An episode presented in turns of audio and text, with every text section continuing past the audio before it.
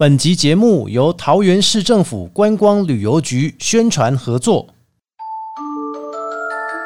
二零二三桃园万圣城活动从十月二十一号到十月三十一号，地点就在桃园展演中心艺文广场。现在我们就跟着周博英局长来了解万圣城内容吧。首先哦，今年的万圣城我们把时间拉长到了十一天哦，我们总共安排了非常多不一样的这个好吃好玩哦，以及各种活动等待着大家。开幕当天，我们也安排了呃非常大咖的演唱会哦，包含陈芳宇啊、柏林啊、白安啊等等哦，都会到现场来为我们演唱。那在此之外呢，在二十二号以及二十九号，我们也有安排小朋友最喜欢的这个某某姐姐或悠悠的哥哥哦，大家来带着我们小朋友在万圣城里面哦，一起来唱唱跳跳，一起来变装哦，来玩好玩的这个万圣派对。那还有许多这个好吃好玩的东西呢，今年也非常的不一样哦，因为今年我们强调的是好玩、好吃又搞怪的这个万圣节，所以说我们这个搞怪厨房哦，出了非常多不一样的这些食物在现场。那结合我们今年的万圣城的这些主题，以及非常多的呃，比方说我们今年有南瓜的这个 QQ 球啊，布置在现场，然后也会有这个我们中式中餐的这个恐怖氛围等等。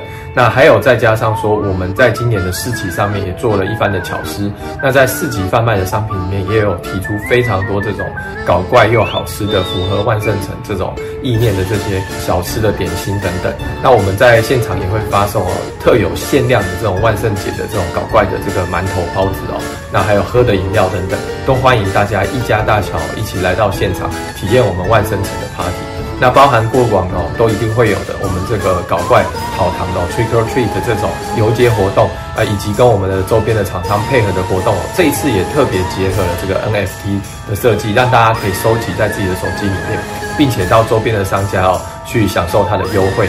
那更特别的是，因为今年十月哦，我们特别把这个光辉十月跟我们的万圣城结合起来，还跟高铁以及我们的周边的这些旅宿业者哦一起来合作，最高哦一起购票来高铁来桃园来玩万圣城，住宿等等都还享有六五折的优惠，所以等于是各种优惠都送给大家啊，欢迎大家分享给亲朋好友一起来桃园玩。那因为这一次我们的魔幻厨房的这个主题哦，搭配我们的万圣城整个核心的这个一些角色呢，我们强调是这个可以吃可以玩的这个万圣城，所以我们也特别推出了这个五个这个原创的角色，那一起来跟大家过这个万圣城的 party 哦。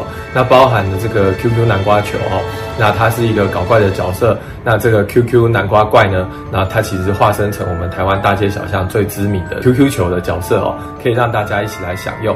那再来就是阿。财棺材板哦，就是台南很有名的一个小吃。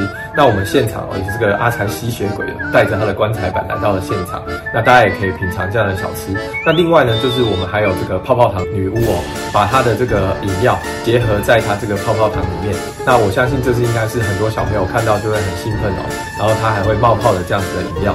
那另外呢，就是我们还有这个阿甘僵尸哦。那大家讲到说今年的不一样的地方，就是呃过去除了西洋鬼之外，今年我们还多了这些很。多亚洲元素，那这个僵尸也是我们大家大街小巷都知道。那今年这个僵尸加入呢，还结合了这个水果干哦，把它放在这里面。那我相信哦，所有大人小孩们哦，来看到我们这些角色，都会玩得非常的开心。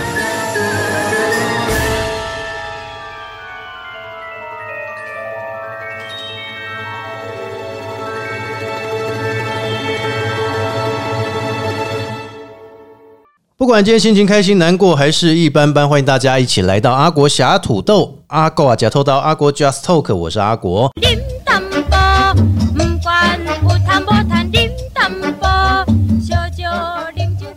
在 Park 节目开始之前呢，大家可以透过 Apple、Google、KK Bus、Spotify 还有三浪声浪以上几个平台搜寻阿国，找到阿国侠土豆的节目。不管你是要重听之前，还是要来追新节目，欢迎大家踊跃加入。如果觉得我们节目表现的好不错，听得很爽的话，欢迎大家可以给我们小额赞助，让我们节目能够越来越好。在今天的节目当中呢，其实要跟大家来分享的是哦，其实阿国多半都会跟很多的各行各业的来宾啊邀请来到节目当中。但近期大家会发现到，其实阿国呢也希望说。能够跟我们 Podcaster，也就所谓的交流创作者呢，互相的结合，互相的交流。所以呢，有时候我们也会互相的来访问，或者说呢，有时候会访问一些专业人士。像这两位今天呢要来跟大家见面的哈，这两位非常厉害。他们呢，如果说你有在追踪 Podcast 的话，你也可以搜寻卡关实验室哦。透过了物理治疗师，让身体能够不卡关。为什么叫卡关？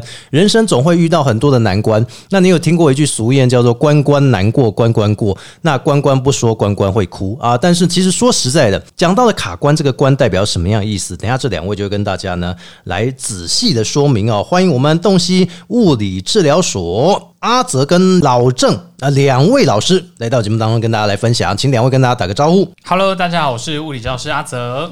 嗨，我是竹科人老郑。等下你叫竹科人老郑啊，对对对，所以您在竹科工作，那现在怎么会从事物理治疗？我看脚的。我哦你看脚的是足部的足。哦，对不起，我记我记错，我以为是新竹科学园区啊。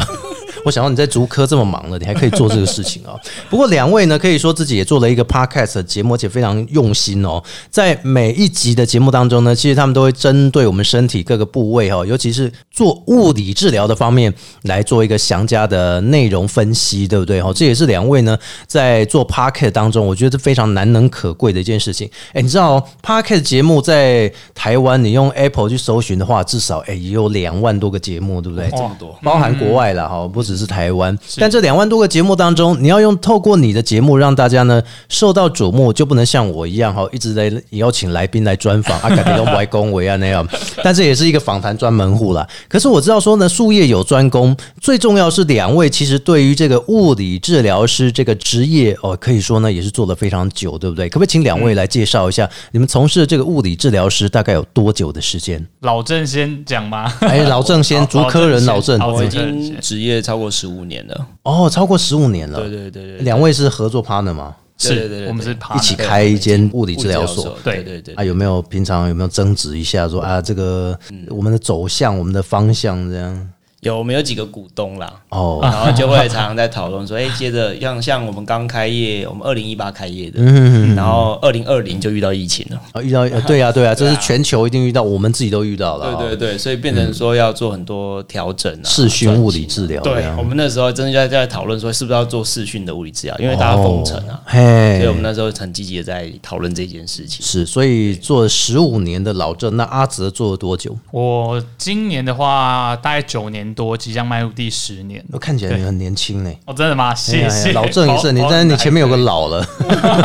呃，两位应该都没有超过十八，呃，不是，两位都应该没有超过四十吧，对不对啊？没有，嗯哎、那很年轻哎、糟糕，那里面应该是我最长哦。哎、说实在的，卡关两个字对大家来讲说哈，中国文学来讲哦，关就是一个你要闯过去的一件事情，对不对？包含中间如果有阻碍，你要怎么样去过？所以呢，有人说，哎、我玩了这个游戏手游玩完之后，我叫过关，对不对？可是对你们来讲，关这个字非常的有意义，而且跟我们人的身体是相符合的。到底什么叫做关？好，这个我来讲一嗯下。其实当初我们想要做这个 podcast 节目的时候，我们在节目名称其实讨论的蛮久的。哦，那后来就是想用比较轻松一点的方式。嗯那这个关呢，可能可以代表大家日常生活中可能从早起出门上班的时候，嗯就会遇到的各种小小的关卡。哎、早起就会遇到，是不是？嗯，哦，比如说翻身下床的时候，是。哦腰就开始不太舒服。我。这跟长辈有关哦。嗯，哎。其其实很多年轻人也年轻人也会的，是那或是我们到洗手间刷牙洗脸的时候，哎，稍微一般我们的脸盆是比较低一点的，是。我们稍微弯腰，要可能要挤个牙膏，或是去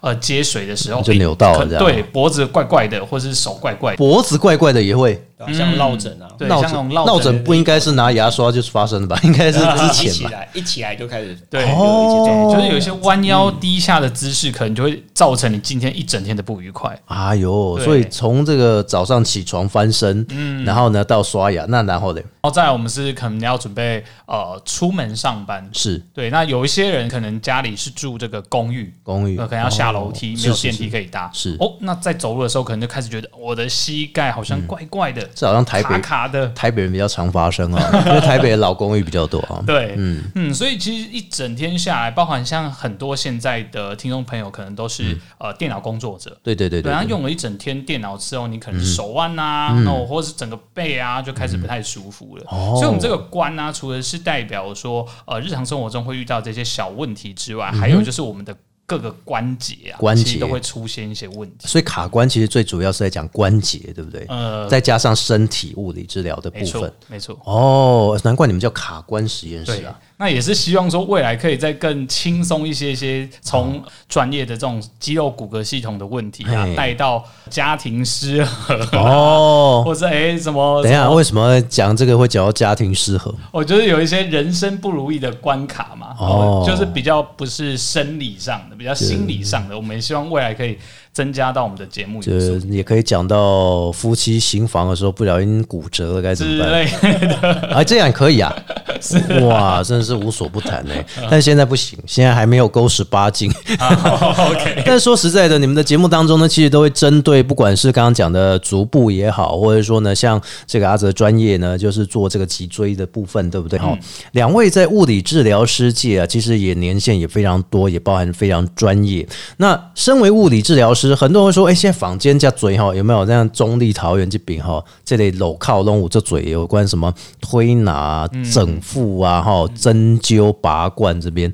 讲到推拿、整复这两个，会不会跟你们物理治疗师有关系？其实很常会民众会有点混淆，嗯，就说哎、你就是都是拿着手或拿着脚在那边瞧啊，啊或者在那边带患者在做一些动作啊，转脊椎啊、整脊啊，对对对对对整脊哦，对，这个叫整复整脊嘛。哈对对。对，那其实乍看之下好像雷同，但事实上在理论的基础上，或者说职业的内容，其实是有非常大的区分的。哦，所以它是怎么样的区分？像物理治疗师都是算是西医的系统，嗯。然后所以我们所有的治疗师都是医学院的毕是。毕业，然后取得高考执照，嗯才有办法执业的。嗯，所以他在执行他的所有业务的时候，都是有一个等于讲实证医学，嗯，就是说都是有道理去讲，而不是靠经验而已的。哦，对对对，那但是像如果说是整复啊，嗯。或者说推拿，就可能他有各种派别，嗯哦，那或者说它的整个知识的传承可能是师徒制的，嗯，对对，对所以那它的有些疗效什么会没有办法验证，嗯，对，那这个时候在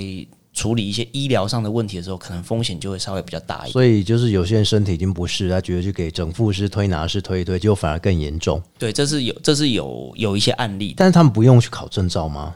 他们通常是不用的，我通常是不用对对对，通常就是加入一些协会，哦，然后取得协会认证会员。对对对对对。哎、可是我。我我想哦，因为很多的推拿师或整复师，他们为了要精进自己，每一个行业他们其实都很努力在做自己的专业了。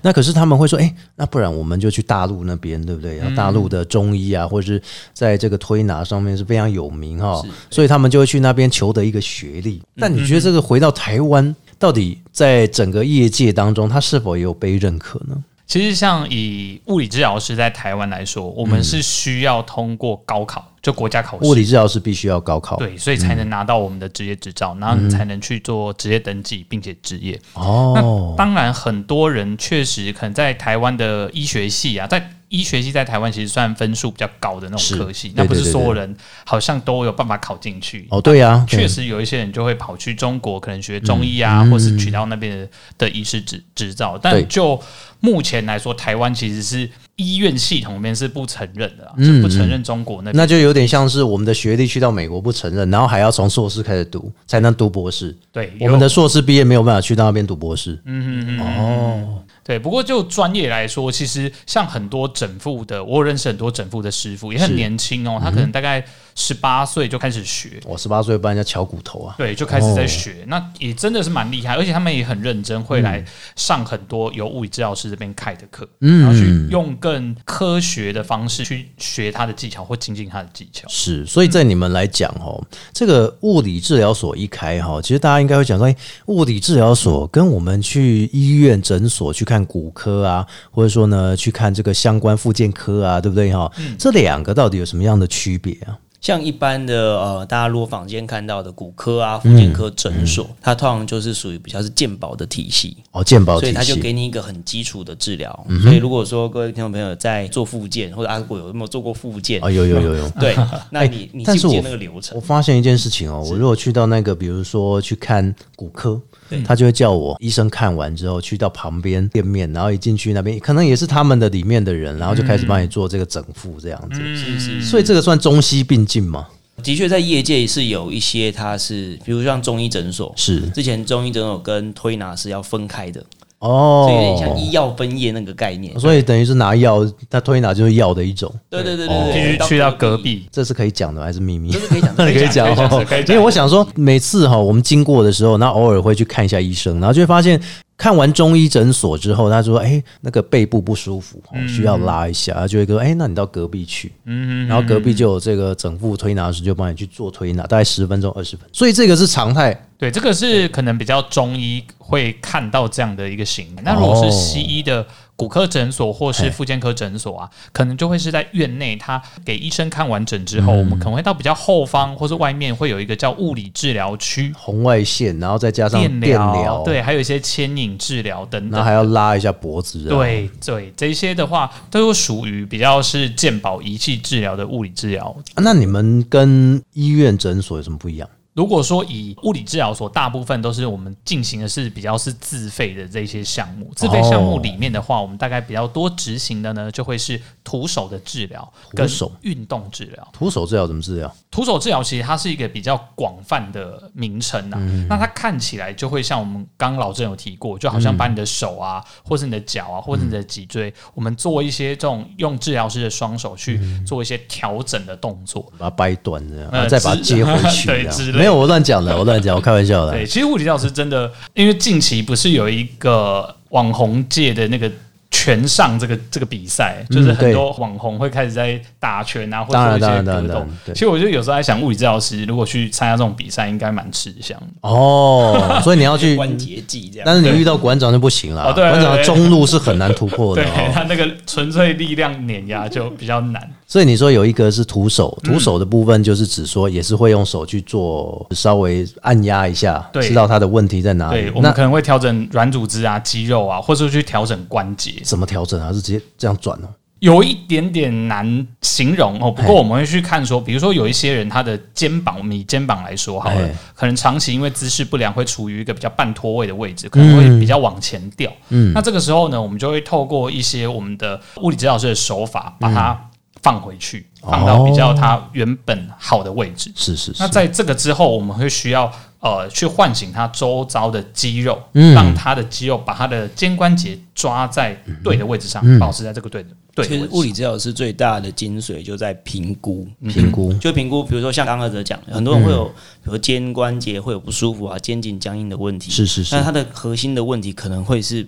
呃，不是肩颈的问题而嗯，它可能会是诶，可能是胸椎或者腰椎的排列有异常，或者一些姿势的不良。嗯，那物理治疗师就要针对这个部分去分析这个人的整体的体态。哦，所以你们其实也有点像是检验所的概念，对不对？哦就是他们抽血完之后，帮你做一个评估报告。没错，那你们也是，比如说透过了，你们只是用物理治疗的方式去透过这个评估报告，说，哎、你现在骨质的这个呃年龄度大概是八十几岁之类的，然后所以体态啊，哎，体态，啊然后呢站姿不良啊，然后该怎么改善？所以你说第一个是徒手，第二个是运动哦。对对运动是怎么样？运动的话，其实大家会发现呢很多这种酸痛问题。哦对你可能会去找人家按摩啊，或放松。对对对可是好像过了三天或是一个礼拜之后，好像又来了。啊，对对对那个，酸痛好像会变成一个无限的循环。就持续嘛，他就说你就半个月一个月来一次嘛对，就像当保养这样子。对对对，对，但其实很多问题啊，这种酸痛问题可以被根治的，哦，可以根治啊，是可以根治。那要怎么样根治啊？嗯，那运动就是非常重要的。所以你会评估，比如说他们来的时候，你要适合什么样运动？有些人适合健走，有些人适合干嘛？这样是，那甚至或是更精细，比如说像一些腰痛的患者，嗯很多的医学文献已经证实哦，腰痛这件事情。大概就是只能靠腰椎这边的一些训练，特殊的核心肌群的训练才能解决。哦那其他的这些治疗大概都是处理症状而已。就是让它缓解。对，缓解腰痛。如果你要让腰痛真的一劳永逸，就必须去做一些呃特殊的训练。当然呢，需要透过专业的人士帮你先做全面的评估，然后让你知道你适合什么样的训练，然后再进行。所以这也是物理治疗所给大家一个不一样的一个地方，就是说，可能大家会觉得物理治疗所因为有一些错误的观念，可能就是什么整复啊、推拿，这个就算是物理治疗所，但其实不是，对不对？它真正的物理治疗所要包含还有事前的评估、事后的效益的这个评估，包含了你身体怎么样去做比较好。是哇，哎、这整套都还有贵啊，咋办呢哦。man 啊 man 啊 man 啊，哦，所以你们也因为这样子开始投入了 podcast，、因为有很多人其实来给你们看的一定都疑难杂症非常多，对不对？这个我想要抱怨也抱怨不完，要讲也教讲也讲不完，所以你们不如成立一个 podcast 的节目，然后来跟大家分享一下，说到底生活中遇到了什么事情，对不对？所以这个节目叫卡关实验室，所以你们可不可以来介绍一下你的节目，跟大家更了解？我们的节目呢，其实呃都会先选择一些我们日常生活中可能比较容易遇到的问题，嗯比如说腰痛的问题啊，或是大家很常听到的脊椎侧弯啊、啊脖子好紧炎啊对对这种驼背的体态的问题，那我们就透过一些算是呃迷思的导正，嗯，因为很多大家现在其实 Google 很厉害嘛，一查对对。对对或是那个 Chat GPT 一查，大概就自己就医生了。自己，当医生，对，自己就医生，但很多网络上的资料其实都已经比较旧一些些，对对对对对。那有一些没有被更新或是迷失的部分，我们我们就希望透过我跟老郑呢，我们一直呃不断的去更新我们这个专业上的这些知识，然后用轻松、简易、易懂的方式带给我们的听众朋友。所以其实基本上就是说，这个节目希望让大家了解一些哈，真正实际上你遇到的这些关卡的问题，包含了可能关节、可能足底筋膜炎，然后也有可能做瑜伽这件事情，或做皮拉提斯到底有什么不一样，对不对？这个大家也要去听一下。没错，我觉得这个就是不藏私的一个做法，因为很多的医生他们其实，在看某一些病症的时候，他们自己也有自己的这个 podcast 的节目，对不对？哦，比如说像妇产科，他们就会讲一些妇产、妇科跟产科的一些发生的问题。那当然不用讲良性，良性呢扯到性，那一定是有很多的医生会去做这些事情。嗯比如苍兰哥医生，他也在做他自己的事情。是哦，所以呢，我觉得物理治疗、治疗这两个其实是并进的。比如说职能的开发，然后呢，在你们帮人家的治疗，我觉得这是可以在节目当中陆续分享，对不对？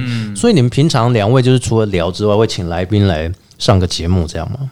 是啊是啊，有时候我们会请一些专科病患啊，还是什么？呃，通常都是消音治疗师，哦哦，两位做两位讲比较的，还是你们可以做一个空中问诊，有没有？